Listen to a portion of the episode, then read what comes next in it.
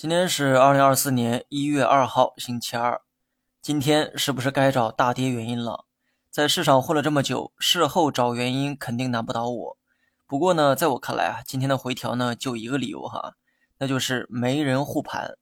回到年末，我的观点是有资金护盘，目的是为了红盘迎接二零二四年，顺便保住两千九百点。那么来到年初，指数在两千九的基础上抬高了不少空间。大资金自然就没有了护盘的必要。那么从风格来看，交易型机会目前仍存在于小盘股中，在电子、家电、新材料等板块找到小市值的票，就能找到交易机会，也就是短线投机的机会。事实上，过去一整年市场都在炒小票，理由呢？之前啊我也说过哈，因为过去一年市场对经济的预期啊比较差，而大盘股又恰巧代表了中国经济。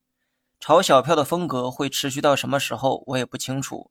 目前还在维持着这种风格，但纵观二零二四全年的话，我还是希望大家多留意超跌的行业大盘股。最后呢，来看一下大盘的技术面。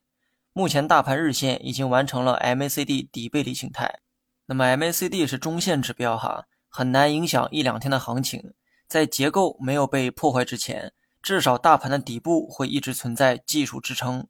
回调如果超两天，随时可以看反弹。好了，以上全部内容，下期同一时间再见。